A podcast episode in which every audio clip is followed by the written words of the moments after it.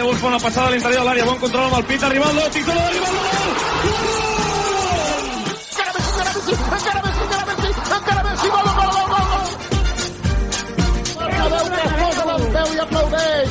És el que em faltava veure. Ara ja em puc morir. Ara ja em puc morir. Treu la pilota malament, Essien, la regala Messi, Messi per Iniesta, el xut Iniesta, gol! El podcast de Don.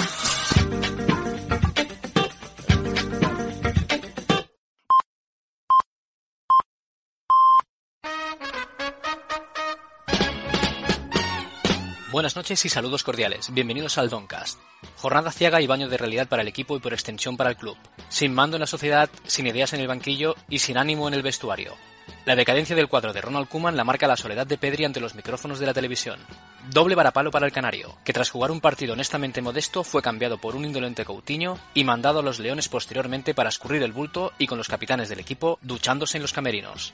Un equipo sin actitud, sin emoción, sin convicción, sin rumbo y que sale lesionado por fecha. A falta de dos meses para elegir presidente, la travesía del desierto se antoja larga, sufrida y tortuosa. Estaremos aquí para padecerlo y para contarlo.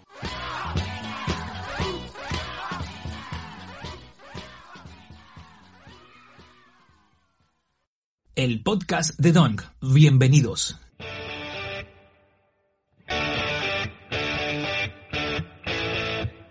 Hola, surfistas.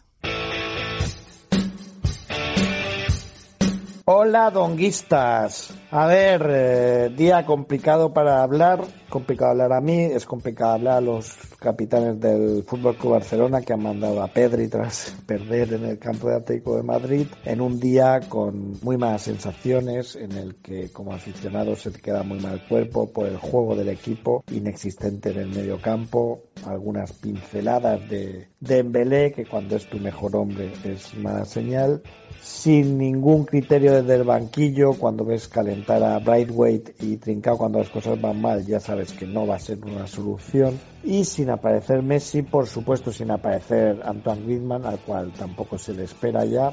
Todo mal, la lesión de Piqué en una imagen desgarradora, como se le tuerce la rodilla, una lesión pésima noticia para un jugador veterano, un jugador de su edad primero están diciendo el 15, primero han dicho 4 a 6 meses, ahora están diciendo 2 meses. Mañana seguramente lo sabremos, cuando escuchéis el Doncast ya se sabrá, pero en todo caso pésima noticia y pésima imagen del equipo en el Wanda, un campo en el que se puede perder, en el que normalmente no se perdía. Primera victoria del Cholo Simeone ante el Barça en Liga, un dato que es increíble, creo que era el partido número 17. Y el Atlético que pinta bien, pinta a que puede ser su temporada.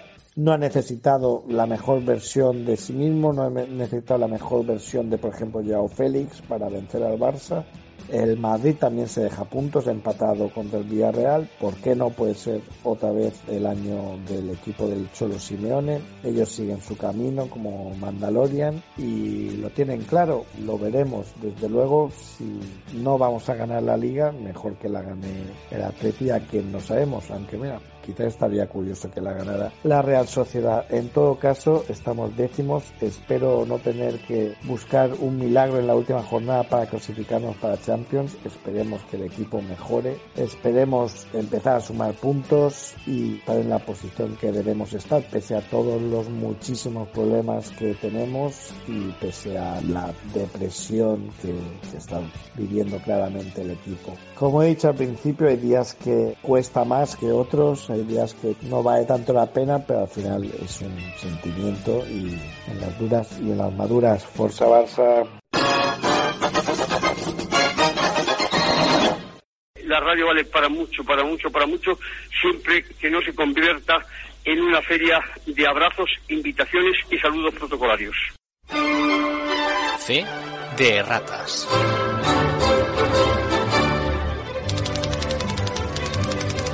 La semana pasada os presentábamos el primer episodio temático sobre las elecciones del Barça, donde cometí algunos errores.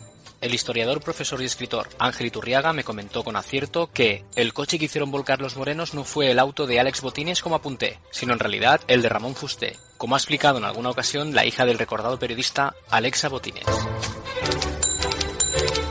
Por otro lado, Guillem Sintas, nuestro absoluto referente en filología, me corregía con aciertos sobre la peripecia curricular de Juan Rosell. En el episodio apuntaba que Juan fue presidente de Fomento Nacional del 2010 al 2018, cuando debería haber significado que Rosell fue presidente de Fomento del Trabajo desde el 2004 hasta convertirse en presidente de la COE del 2010 al 2018. Pido disculpas por los lapsus, faltaría más y agradezco las rectificaciones.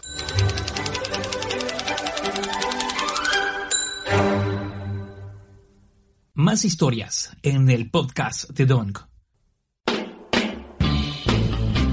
Los duelos entre los colchoneros y los culés siempre han sido pura dinamita. Una rivalidad sana que comparte una misma premisa, la inquina irreductible contra el Real Madrid. El 12 de marzo de 1997, el Barcelona acometía una remontada extraordinaria imponiéndose al Atlético de Madrid en el camino de la Copa del Rey que finalmente ganaría contra el Betis en el Santiago Bernabéu en un partidazo épico con un Milinko Pantix descollante, un Víctor Bahía errático y en general un Barça excepcional con Guardiola, De la Peña, Stoikov, Figo, Ronaldo, Luis Enrique y el gran macanudo Juan Antonio Pizzi, quien con su gol daría el paso a la siguiente ronda en una segunda parte a puro fútbol. Al finalizar el encuentro y con la locura desatada, el luso Víctor Bahía, atenazado por los nervios, se sentó impotente en el suelo y empezó a llorar desconsolado, ante el cariño del Buda Iván de la Peña y un enérgico José Mario Mourinho, quien antes de ser el malo malísimo del barcelonismo, el Lex Luthor del madridismo, rompió a llorar con el escudo azulgrana en el pecho. Escudo que realmente, aunque no pueda decirlo, adorará hasta el final de sus días. Una cosa es el personaje, otra, muy distinta, la persona. Archivo sonoro. Vaya partido, ¿no? Está llorando José Mourinho. Increíble Pepe Mourinho. Vaya partido, qué remontada, ¿no? Fantástico, fantástico. Estás llorando emocionadísimo, ¿no? No, no, no he cogido nunca esto, ¿eh? Nunca lo has vivido. No, así tanto no. Víctor Bahía, Víctor Bahía llorando, ¿eh? Jugadores, héroes, héroes. Y qué difícil era, ¿no, Pepe Mourinho? Muy difícil. Habla con jugadores, jugadores héroes. Habla con los jugadores, se va llorando. Seguimos en el podcast de Donk. Historias de un culé en los madriles, con Jordi, culé de Chamberí. Que Jordi, un culé de Chamberí, nos ayude con el podcast es una alegría mayúscula. Le he seguido en redes sufriendo y gozando con el Barça desde la capital de España, a él y a su primigenio, como suele significar, causante de su amor por el Blaugrana. Sus andanzas han sido de obligado seguimiento por el respeto que me causa la visión de un culé en un territorio hostil, rodeado de amigos madridistas y algún que otro infiltrado culé y atlético, incluso sevillista, sin insultos, ni radicalismos, solo fútbol. A Jordi le podéis leer en Twitter en la cuenta culé de Chamberí, en su blog http blogspot.com con los amigos de Stadi Johan en su cuenta de Twitter del mismo nombre y en su podcast y también en Goles con Parrado, el mítico programa de Pedro Pablo Parrado. Aprovechando la visita del Barça al campo del Atleti, vengo a traeros otra pildorita de lo que es la vida del culé en territorio comanche, y es nuestra relación con el Atlético de Madrid. La relación del Barça con el Atlético de Madrid eh, es una relación, podríamos decir, primariamente de afinidad, quizá por aquello de que el enemigo de tu enemigo es tu amigo. Y como ambos compartimos rivalidad con el Trampas, como le llaman normalmente los seguidores del Atlético de Madrid al Real Madrid, pues la verdad es que existe un punto de cordialidad entre las aficiones. Y siempre ha sido el campo al que el barcelonista se ha sentido más a gusto visitándolo aquí en Madrid, por supuesto mucho más que el Bernabéu, que siempre ha sido extremadamente hostil. Además es una historia que viene de lejos, desde el antiguo metropolitano, donde mi padre el primigenio culé de Chamberí, eh, pues pasaba las tardes que jugaba el Barcelona en la Gradona, una mítica, una mítica grada del antiguo estadio que se hizo por, la, por el desnivel del terreno y al que mi padre acudía junto a mi abuelo por la relación que tenía este último con uno de los porteros que les dejaba pasar un poco de extranjis para ver los partidos del Barça en el, en el antiguo metropolitano. Eran otros tiempos, no había los controles que hay ahora, la tecnología y, prácticamente podríamos decir que un buen porcentaje de los asistentes a aquellos partidos de, la época iban de gratis. Luego llegó el Calderón, eh, donde, que fue el primer estadio que yo conocí, un estadio que me trae siempre buenos recuerdos, pues no obstante en él viví mi primer título como culé, en la Copa de 1981 contra el Sporting, Y siempre recuerdo cuando entré por ese túnel que tenía el antiguo Calderón en un córner y, aparecías debajo del marcador y veías el césped y esa sensación que tenemos, teníamos siempre de niños al ver el césped de un campo la recuerdo perfectamente, como si la estuviera viviendo ahora mismito en, en aquel 1981. También hemos ganado otras copas, como por ejemplo la que ganamos al Sevilla en la última temporada, concretamente el último partido oficial que se jugó en el Vicente Calderón. Y también el último título de Guardiola como entrenador del Fútbol Club Barcelona en 2012 ante el Athletic de Bielsa. Pero no todo han sido alegrías, también hemos pasado algunas penas como las dos derrotas recientes en Champions que tuve la fortuna o la desgracia, según se mire, de poder estar presente en un calderón absolutamente efervescente, lleno hasta la bandera, pleno de emoción y en el que acabaron eliminándonos para luego palmar tristemente en ambas finales contra el archirrival, el Real Madrid, en unas circunstancias tristes. Penaltis y goles en el descuento como ya es habitual para el Atleti. Y luego está el Wanda, al que no he podido visitar como aficionado culé en ningún partido del Barça, pero sí que pude ir a ver a Messi en una de sus reentrés en la selección argentina en primavera de 2019, donde perdieron con Venezuela y pese al buen partido de Messi, pues quedó claro que no había futuro para él en esta selección, como parece seguir no habiendo a día de hoy, pese a los últimos éxitos en las eliminatorias para el Mundial de Qatar. Y esto más o menos es la relación que hemos tenido los culés, o más bien que he tenido yo personalmente, con el Atleti y sus seguidores, con los que siempre es agradable discutir y compartir filias y fobias, digámoslo así.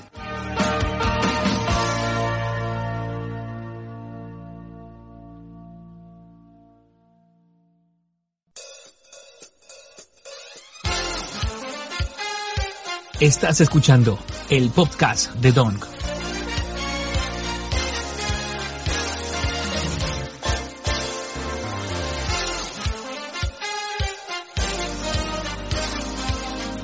Si eres del Barça, este es tu lugar. El análisis, la información y todo lo que rodea a Can Barça, escúchalo aquí, en el podcast de Donk. La semana ha venido cargada con la llegada al Prat de Leo Messi tras su periplo con la selección argentina, con la intervención por parte de inspectores de Hacienda en el mismo avión del 10 del Barça y la consiguiente bienvenida de los medios, asediándolo de mala manera antes de poder llegar a su vehículo. Otro lamentable episodio donde, forzado por los medios cavernarios, Messi habló de más mientras que en otros momentos se le esperaba fervorosamente. Y es que Leo maneja sus tiempos, sus apariciones y sus silencios. Y en el interim, el mundo le juzga, le fiscaliza y le valora. Ningún crack salió bien del Barça, ni Kubala, ni Johan, ni tan siquiera Romario, Ronaldo o Rivaldo ni mucho menos Maradona, a quien me recordó el propio Leo en su abrupta comparecencia. Quiero sin irme sin ningún lugar a dudas. O sea, la comisión directiva dudó, dudó de Maradona, eso, eso no se lo perdono. Y bueno, me quiero ir, me quiero ir, lo tengo, me quiero, o sea, lo tengo claro. Messi dejó claro que se quería ir, burofax mediante, pero me consta que en ningún momento tuvo una oferta del City. En Manchester eran sabedores de la jugada del argentino desde el primer momento. Messi se descolgaba apretando a Bartumeu y ganó, pero su malestar va increciendo y tampoco valora que su físico, tras 15 años de gloria, no es el mismo. El club va a la deriva y estará unos años navegando en aguas turbulentas, y su carrera se acaba. Mal que nos pese, se termina. O algún candidato le seduce o su destino está lejos del Camp Nou. Todo puede pasar, pero la transición del Barça sin Messi puede adelantarse. Nadie lo dirá, pero la carga salarial del argentino, aun produciendo el triple para el club, es muy pesada, Máxime si no se consiguen títulos que conlleven nuevos contratos de publicidad. Del otro lado nos encontramos algunos periodistas que huelen sangre y juegan al pim pam pum con el argentino, saldando facturas pendientes por su destacado papel en la salida de Bartomeu del club y jugando un rol lamentable y pendenciero a partes iguales. Pero afortunadamente, a cada cerdo le llega su San Martín. Messi ha dado la mayor gloria al Barça.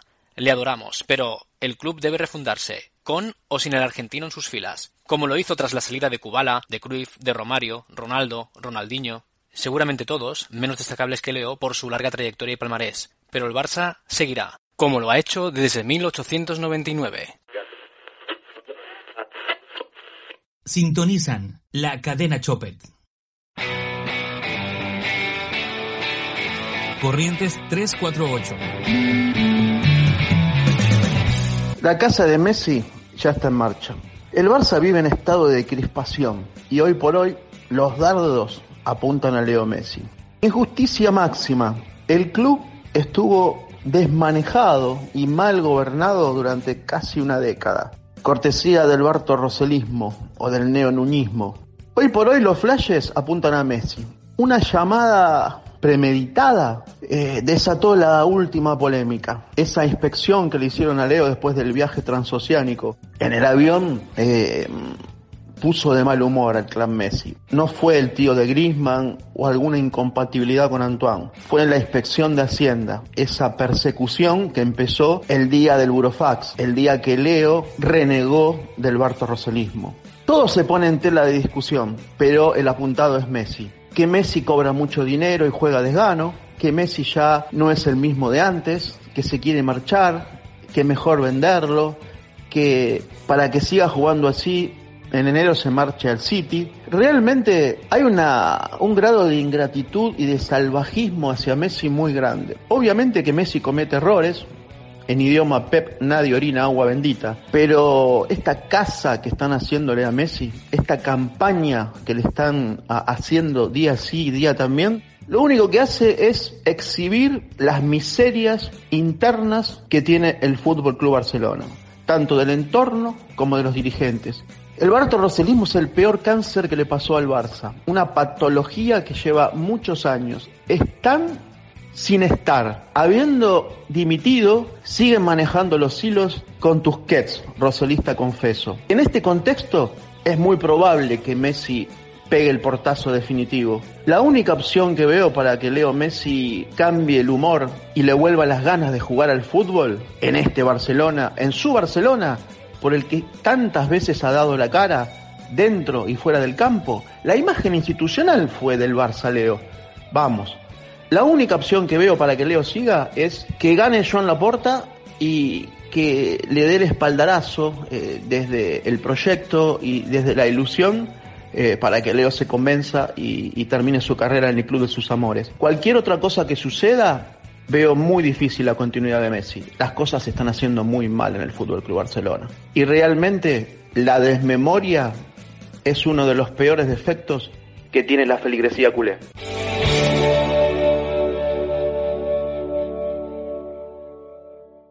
Con las elecciones en el horizonte, los precandidatos son convocados a participar de los programas deportivos de mayor alcance y es habitual que cuando son entrevistados por medios de ámbito nacional se les pregunte por su afinidad política. Es algo que al parecer preocupa y mucho en Madrid, y la espada de Damocles se siente pesada cual losa insalvable para el entrevistado. Esta semana, Víctor Fon, en respuestas a Juan Macastaño de la cadena COPE, debió responder a preguntas que solo pretenden marcar paquete, que buscan el titular para poder reprochar unas ideas o aprobar cual colonialista recalcitrante la respuesta más amigable que se pueda dar en una actitud que resulta una humillación para algunos. Un morbo extraordinario, una reiteración enfermiza, un innecesario apriete. No sentir como propia la selección española no es un delito, es un estado de ánimo. Es un análisis que no procede de hacer aquí que sería aburrido, pero fue así durante años, lo es ahora y lo seguirá siendo en el futuro. El Barça es un club catalán, si eso disgusta puedes hacerte del Maccabi, del Celtic de Glasgow o del PSG, que cada uno piense como le plazca. Rasgarse las vestiduras solo tiene una cura, viajar y respetar al prójimo, ya sea de Camprodón o de la Almunia de Doña Godina. Vivan y dejen vivir respeten y serán respetados. ¿La política qué papel va a jugar en la candidatura de, Víctor Font? Pues de nuevo, otro mito, ah, otro San Benito, el tema de, si es una candidatura política, ah, que yo creo que poco a poco, a medida que también vamos dando a conocer la gente que forma parte de este proyecto, pues ya se va viendo que esto, que esto no es así, ¿no? Ah, nosotros... ¿Quién es más independentista, la Porta o usted? Pues no lo sé, porque tampoco conozco suficientemente bien a la porta como para poder comparar. Pero es que yo creo que la ideología personal de cada uno es que es indiferente En, un proyecto ah, como este, ¿no? Nosotros lo que hemos intentado es ir a buscar primero entender qué tipo de experiencia es necesaria para, para gobernar un club como el Barça y más en un momento complejo, muy complejo como ahora. Cuando vino la última vez le pregunté yo, como había Eurocopa en el verano, le dije, ¿quién quiere usted que gane la, Eurocopa? Se lo tengo que volver a preguntar, porque como todavía no ha habido Eurocopa, ¿mantiene la respuesta? Sí, sí, España. Vale. ¿Le da problemas? ¿Le da problemas contestar ¿le da problemas? No, digo, a, alguno le dice, claro, como vas a la Seguro, no, no, contestes lo que contestes. No, no, no, pero es que contestes lo que contestes, siempre hay, hay aquellos a los que no les, no les gusta. Gossips del Barça. La carrera electoral ya suscita muchos rumores, como los que hablan de un posible pacto entre Milly Rousseau y Tony Freixa, aunque ambos pretenden ser cabeza de león en lugar de cola de ratón. Se dice que Xavi Vilajona dispone de 400.000 euros para su campaña. Esta semana ya hemos podido escuchar cuñas en las principales radios catalanas. Finalmente la Porta ya está ultimando los detalles de cara a su puesta en escena. Según explicó la periodista Marta Carreras, de Cataluña Radio, las reuniones telemáticas entre el núcleo duro de la precandidatura son cada vez más asiduas, y se consulta a un grupo distinguido de socios las diferentes ideas aportadas. Según acabamos de conocer, no tenemos fecha para la presentación, pero sí que sabemos el lugar donde se celebrará el evento. La sede será en la cervecería Moritz, en la ronda de San Antoni número 41.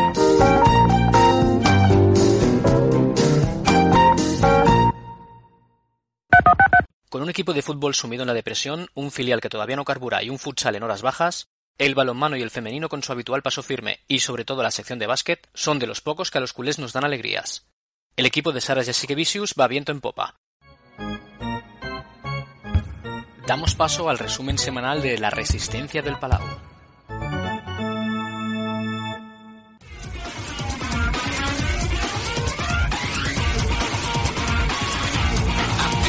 Hola donguistas, aquí estamos de nuevo una semana más en el Doncast para comentaros la actualidad del Barça de básquet de esta semana, que viene marcada por una nueva victoria en Euroliga en casa frente a Estrella Roja. Un partido que una vez más el Barça empieza a tope a nivel defensivo desde la primera parte y prácticamente a la media parte deja sentenciado el partido. La verdad es que da gusto ver defender al equipo y ver en las dificultades a las que mete al, rival. Una victoria que en la segunda parte se tuvo que trabajar más porque Estrella Roja lógicamente mejoró sus prestaciones en la segunda parte y no hay que olvidar que venía de ganar en la pista de, Milán, pero al final el Barça sacó un partido con, con mucha solvencia. Seguimos, seguimos líderes en Euroliga con solo una derrota. Y hoy domingo el, partido de Liga Andesa en la pista de Zaragoza.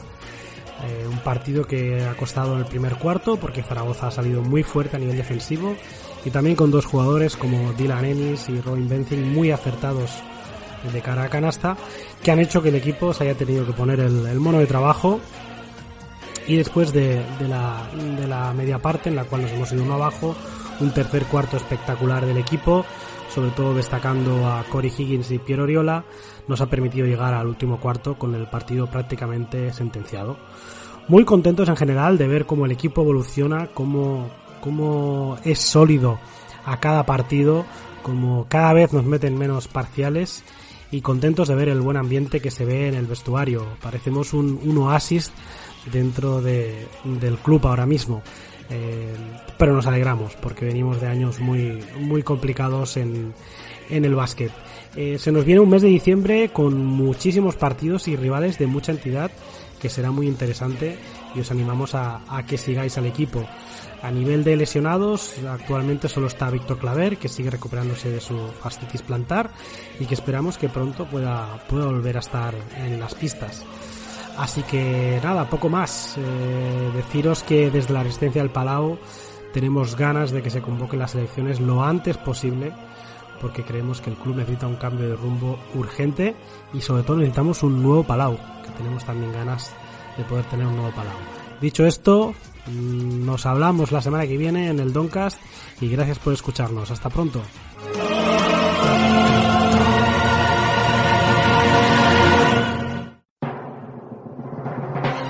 Otra historia.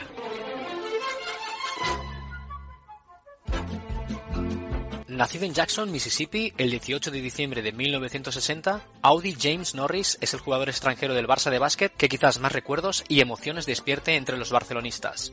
Dotado de una técnica individual, una fuerza inusitada y una entrega abnegada, Audi regaló jugadas maravillosas durante seis temporadas en el Vetusto Palau.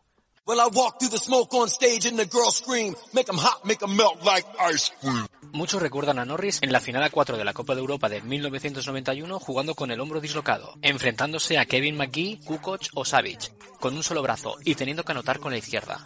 Durante muchos años Norris fue el gran dominador en la liga doméstica y solo un gran equipo como fue la Yugoplástica de Split con Kukoc, Radja, Savic, Sobin, Perasovic, Erretonovic, Tabak e incluso un joven Naumoski privaron al equipo barcelonés de alcanzar el máximo cetro europeo. enfrentándose jugadores como Nikos Galis, Darren Day, Ken Barlow, Ricky Brown, Dino Meneghin, Greg Wilger, Vlado Divac, Celko Paspali, Walter Magnifico, Stefan Ostrovsky, Richard Curie, Drasen Petrovic, John Pinone, Corny Thompson, Reginald Johnson, Arvida Sabonis, Audi dejó de manifiesto que si no hubiera sido por las malditas lesiones, hubiera podido jugar perfectamente en la NBA. Una buena carrera universitaria en Jackson State, donde terminó los estudios de fisioterapia en 1982, le llevó a ser elegido por los Portland Trail Blazers con el número 37 de la segunda ronda del draft del mismo año. En el equipo de Oregón coincidió con Jim Paxson, Calvin Nett, Wayne Cooper y Michael Thompson, progenitor de Clay, quien le puso el apodo de Atomic Dog por una canción de George Clinton del mismo nombre, tras un espectacular mate de Audi entre Carl Infuse y Mark Aguirre, Aguirre para los amigos de los Dallas Mavericks. Norris permaneció hasta el 1985 en la NBA con unos números discretos, pero mermado por las lesiones que lo llevaron a Italia, a la Benetton de Treviso, hasta el año 1987. Audi anotó 29 puntos y capturó 11 rebotes de media, demostrando sus cualidades por entero. El 17 de mayo de 1985, el Madrid le hizo una prueba. Lolo Sainz lo quería, pero Norris deseaba cobrar 10.000 dólares más que en Treviso, y afortunadamente Ramón Mendoza desestimó el fichaje del center estadounidense. Audi tiene un hermano de nombre Sylvester, que también jugó baloncesto, que se desempeñó en los San Antonio Spurs, Italia, Hungría, México y que en el 1988 probó fortuna en el IFA español, sin que llegara a fraguarse su contratación. La carrera extraordinaria de Norris, padre de Sandro y Nikos, debería comportar que su camiseta esté colgada en lo más alto del Palau Laurana, mérito que comparten Solozábal, Jiménez, Epi, Dueñas y Navarro, pero todavía nadie ha reparado esa deuda histórica con el entrañable número 14. Si por algo es recordado Audi Norris es por sus encarnizadas luchas frente a Fernando Martín. Ambos jugadores nunca rechazaban el contacto. Al contrario, alguna vez incluso el uso de la fuerza era desproporcionada y debían separarlos, pero se necesitaban y respetaban, y sus combates eran maravillosos. Ambos solían salir de copas por Madrid tras las batallas junto a Antonio, hermano menor de Fernando, y departían sobre sus duelos en la cancha. El día de la muerte por accidente automovilístico de Fernando, el 3 de diciembre de 1989, Audi y casi la totalidad del equipo catalán fueron a Madrid a despedir al magnífico atleta, que fue el primer jugador español en participar de la NBA, concretamente en el mismo equipo de Portland como Norris, Petrovic, Georgievich o el propio Sabonis. Recuerdo a una Norris con su camiseta interior de color rojo con las mangas recortadas y compartiendo equipo con los Epi, Solozábal, Sibilio, Costa, Farrán, Crespo, Jiménez, luchando contra los Martín, Romay, Virukov, Llorente, Cargol y Lolo Sainz, con el árbitro Neira expulsando hasta nueve jugadores blancos en la Liga 88-89, la llamada Liga de Petrovic. Norris tuvo a dos maravillosos compañeros americanos como fueron Grenville Waiters y David Wood durante su estancia en Barcelona. Con 2.06, Audi tuvo que desarrollar un juego muy físico que junto con su técnica lo hacían imparable bajo el aro, pero también con su característico tiro de media distancia demostraba tener muy buena mano. El 20 de octubre de 1989, el Barça se midió en Roma en las semifinales del extinto torneo Open McDonald's a los Denver Nuggets, donde los del estado de Colorado se impusieron por 137 a 103 y en el que Audi anotó 18 puntos.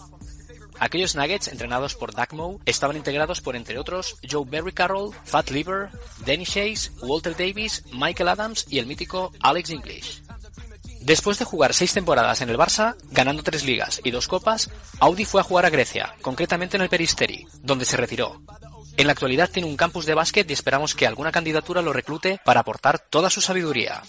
Laporta muy acertadamente lo hizo en 2015. No podemos olvidarnos del mito Audi Norris. En una ocasión pude hacerme una foto junto a mi ídolo de niñez. Lastimosamente en esa instantánea mi cara recuerda a la de Fernandito Romay. Pero esa, esa es otra historia.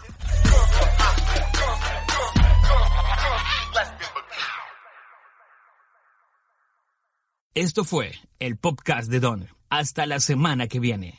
Hasta aquí la novena entrega del Doncast. Gracias por escucharnos y soportarnos pacientemente. Afortunadamente el anterior podcast sobre las elecciones tuvo una muy buena acogida y nos congratulamos por ello. Es algo residual, pero cosechar alrededor de unos 2.000 oyentes es para estar muy orgullosos. Muchísimas gracias. En la alineación de hoy han saltado al campo de las ondas hercianas Sergio González, Cerf, La Resistencia del Palau y Jordi Culé de Chamberí. La semana arrancará de forma dolorosa tras el partido anodino del Wanda. Las sensaciones son pésimas, pero hay que seguir, en las duras y en las maduras. Ayudaremos a esta especie de contrapunto, de contrapoder, de opinión disidente alejada de los medios convencionales, igual de subjetiva que su pretendida objetividad. Sabemos quiénes son, los tenemos perfectamente identificados. Nuestro megáfono a pilas es minúsculo, contra su altavoz con miles de decibelios, pero Goliath no gana siempre. Ahora que empieza el frío, el fuego culé no puede parar y recuerda que nosotros no lo empezamos, pero lo mantendremos vivo. Muy buenas noches y saludos cordiales.